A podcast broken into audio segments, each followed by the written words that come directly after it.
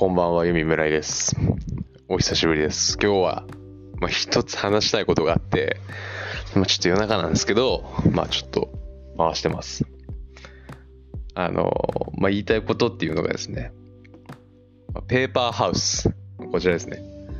めちゃくちゃハマってるんです、今、ペーパーハウスに。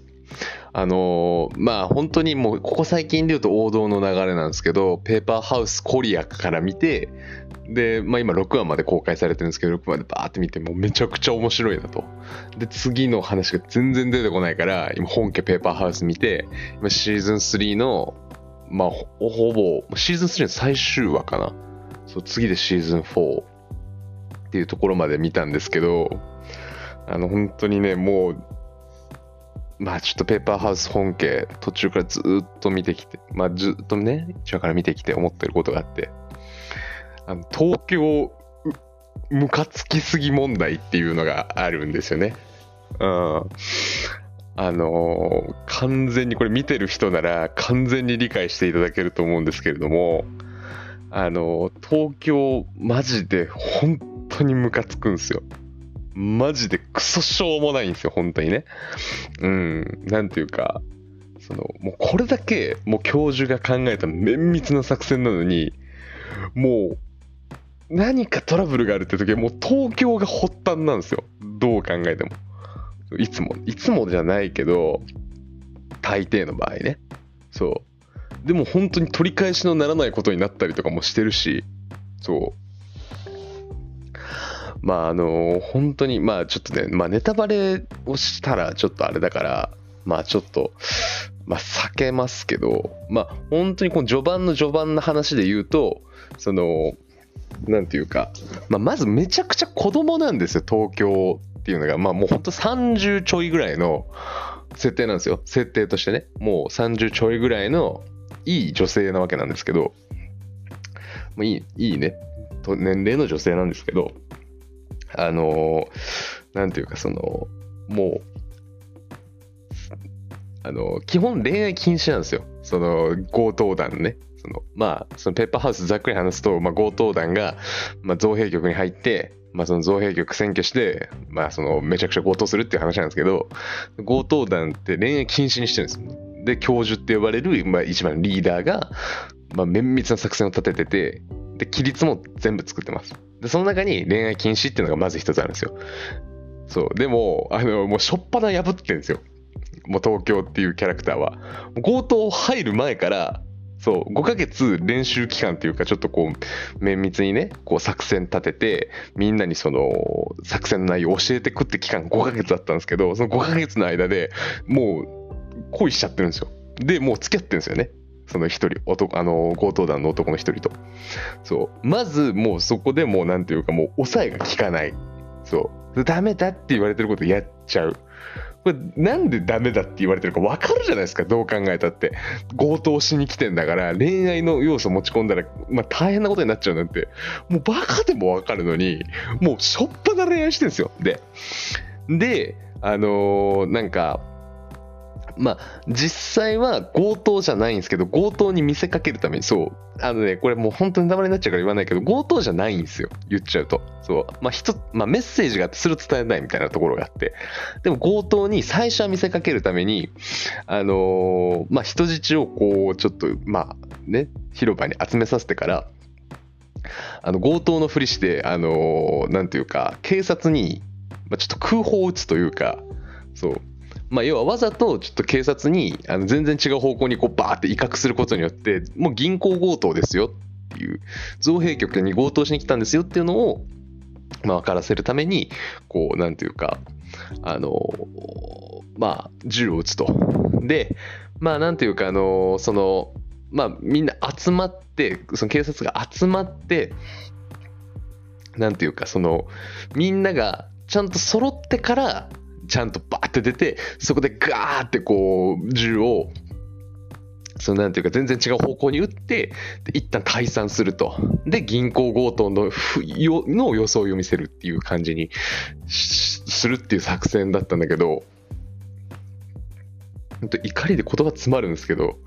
東京はもうなんか、その独断で、自分の、自分の独断で、今だっつって、もう全然みんな準備できてないのに、バーって飛び出して、一人で飛び出していって、で、もうみんな、おいおい、やめろ、東京何してんだみたいな。そう、なって、で、その、まあ、恋人がね、リオっていう、まあ、リオデリオデジャネイロのリオね、そう、リオってやつで、で、リオが、東京っつって、東京を助けに、自分もリオも出るんですよ。そう。もちろんね、それ恋人だから助けに行くじゃないですか。そう。で、あのー、もうそれで撃たれちゃってもいきなりこう出てきて発砲東京が発砲してるもんだからもう警察もあもうやばいこいつらはもう撃たなきゃやばいっつって撃つんです。撃ち始めるんですよ銃を。でリオが撃たれちゃうんですよねそれで。でリオもうぶっ倒れてそこで。でえリオ？みたいな東京。お前のせい？で東京がおリオな大丈夫か？みたいな。なんかそうでなんかリオでもリオが撃たれたのお前のせいだからねみたいな。まあ、たまたまその防弾チョッキ着てたから、まあ大丈夫だったんだけど、まあ、もう、なんなら、その、まあ、その、まあ、メッセージを伝えたいっていうのがあるから、まあ、ちょっとネタバレだからあんま言えないですけど、まあ、人を殺しちゃいけないっていう規律もあるんですよ、まず。まあ、味方も死なせないし、もう人質も警察も殺さないと。そう。でも、その東京が銃乱射したせいで、警官2人ぐらい負傷してるんです、その時点なんで。まあ、幸い死ななかったからよかったものの、そう。もう、なんかっていうことを起こし続けるんですよ、東京っていう女が。そう。ほんとクソしょうもないんですよね。うん。で、このペーパーハウスって基本的に役割がいろいろあって、そう、なんていうか、あのまあ、結構その人によってはもともと軍人でなんていうかそのまあなんていうかその、まあ、武器の扱いに長けてますとか。そう。もともとずっと強盗をしててまあなんていうかまあ、まあ、基本的には強盗の集団なんだけど、基本的に役割がちょっとあるというか、ベルリンっていう男、もう俺が大好きなキャラクターいて、そのベルリンっていうキャラクターはもうめちゃくちゃリーダーシップがあるから、まあ、みんなのリーダーとして、そのみんなをまとめると。で、まあ、あの、ナイロビっていう女の人とかはもうものすごい頭切れるし、なんていうか、あの、その、結構その、知識が結構あって、その偽札、あの、お札を造幣局だからお札作ってるから、そのお札の、まあ、その、そのお札を作るってことに対しての知識が結構あったりだとか、お金が大好きなんですよね。そうっていうのもあって、まあ、みんなね、結構いろいろ役割があるんですよ。で、まあ、あの、モスクワっていうキャラクターはね、なんていうか、あの、なんだったっけな、なんかその、要はあの脱出ルートを確保するために穴を掘るからその穴を掘るための工業用の機械っていうのをまあ使えますと。っていうのがすごく得意。もともとねなんか炭鉱で働いててなんかそういうのを扱うのがすごく得意ですと。っていう感じで役割が全員あるんですよ。でみんなその自分の仕事をするんですよ。でもなんか東京は何一つとてないんですよねそのスキルというか。ただこうブワーって暴れてこうなんか帰るみたいな。そう。なんか本当にね、もうこれあげればキリがないんですけど、まあ、俺はだからもう本当にその東京が本当にもう、本当にもう嫌だなと思いながらずっと見てたんですけど、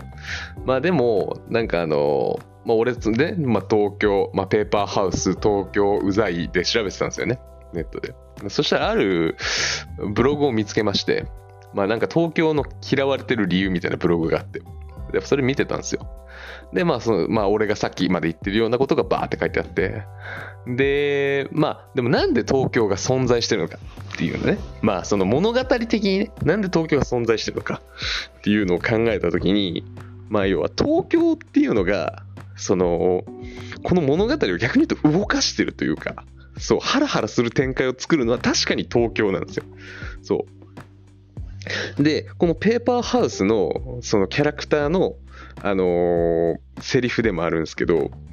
まあ、あの、なんだったっけな。まあ、どのタイミングで言ったかちょっと忘れちゃったんですけど、まあ、その、ホラー映画の主人公っていうのは、視聴者が、やっちゃいけない、やっちゃいけないっていうことをやるもんだと。そう。まあ、そうやっちゃいけないよって視聴者は分かってることを主人公ってのはやるよねみたいなことになんかそういうことを言うセリフがあるんですよななんどのタイミングで言ったか忘れちゃったけどそう。なんか、だから、その、その役割なんですよね。その、えっと、東京っていうのはね、そう。この綿密にめねられた、だって、その、だって教授が確か20年ぐらい時間をかけて、綿密に練った計画なわけですよ。その計画を、まあなんていうか、淡々とこなすだけでは確かに物語としては面白くない可能性がある。で、あの、それを東京が、まあ、一盛り上げしてるっていうのは、まあ一つわかるなって思ったんですね。うん。ただ、俺は思ったんですよ。この意見に対して。この意見確かにそうだと思います。うん、実際、ちょっと思ってるところあって、そう、確かにその東京が、このハラハラする展開を作ってるんですよ。そう。それが釘付けになっちゃう。そうずっと見てるんですね、俺もう本当に帰ってきたら、もう本当に仕事と食事と睡眠とペーパーハウスしか見てないんですよ、最近はね。もう、仕事の移動中も見てたりする。まあ、それはさすがにしないか。あの、スペイン語字幕だからね。そう。まあ、とりあえずもうずっと見てるんですよ。うん。でも、俺思うんですよ。この意見に対して。ペーパーハウスコリア、これめちゃくちゃ面白いです。ペーパーハウスコリアめちゃくちゃ面白いんですけど、あの、東京が全然うざくないんですよ。このペーパーハウスは、ペーパーハウスコリアは。逆に東京って、なんかすごい、もともと北朝鮮の軍人として働いてた、ま、方で、で、まあ、その南北統一して、その BTS に憧れて、えー韓国に来たと。ただその韓国でも、まあ、あんまりうまくいかずに、みたいな。でも、もともと軍人だから、めちゃくちゃ戦闘能力に長けてるし、あの、まあ、非常に、まあ、なんていうか、あの、リーダーシップも結構あるというか、で、思いやり、人としての思いやりも非常にあるタイプの人間なんですよ。もう本当に、本家東京の真逆を行く、もう非常にこう、いいキャラクターなんですよね。それで言うと、かき乱すキャラクターって、まあ、造兵局長ぐらいか。うん。まあ、なんですよね。そう。なんかだから、その、東京うざくなくても面白いんですよ、ペーパーハウスって。だから、本家東京はマジでいらない存在なんですよね。って俺思ったんですよ。今。で、このポッドキャスト撮ろうと思って12分42秒しちゃうってるんですけど、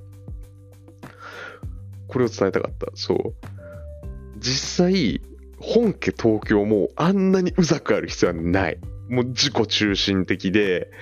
もうあの短期で反省もなんか謝ることもできないんですよ。なんかそういう自分がミスしたことに対してなんか謝ってくれればいいんだけど、なんかそういうこともできないんですよ。逆ギレしてくるんですよ、なんか。そう、ほんとクソしょうもないキャラクターなんですけど、まあそれだけ、でも俺がこんだけこう、ポッドキャストで話したくなるぐらい心動かされてるんだと思うとちょっと悔しいですよね。うん、ただ、まあ、そうだな。なんかその時点でやっぱ負けてるんで、もう、俺本家東京の手のひらでコロコロ転がされてるのかもしれないな。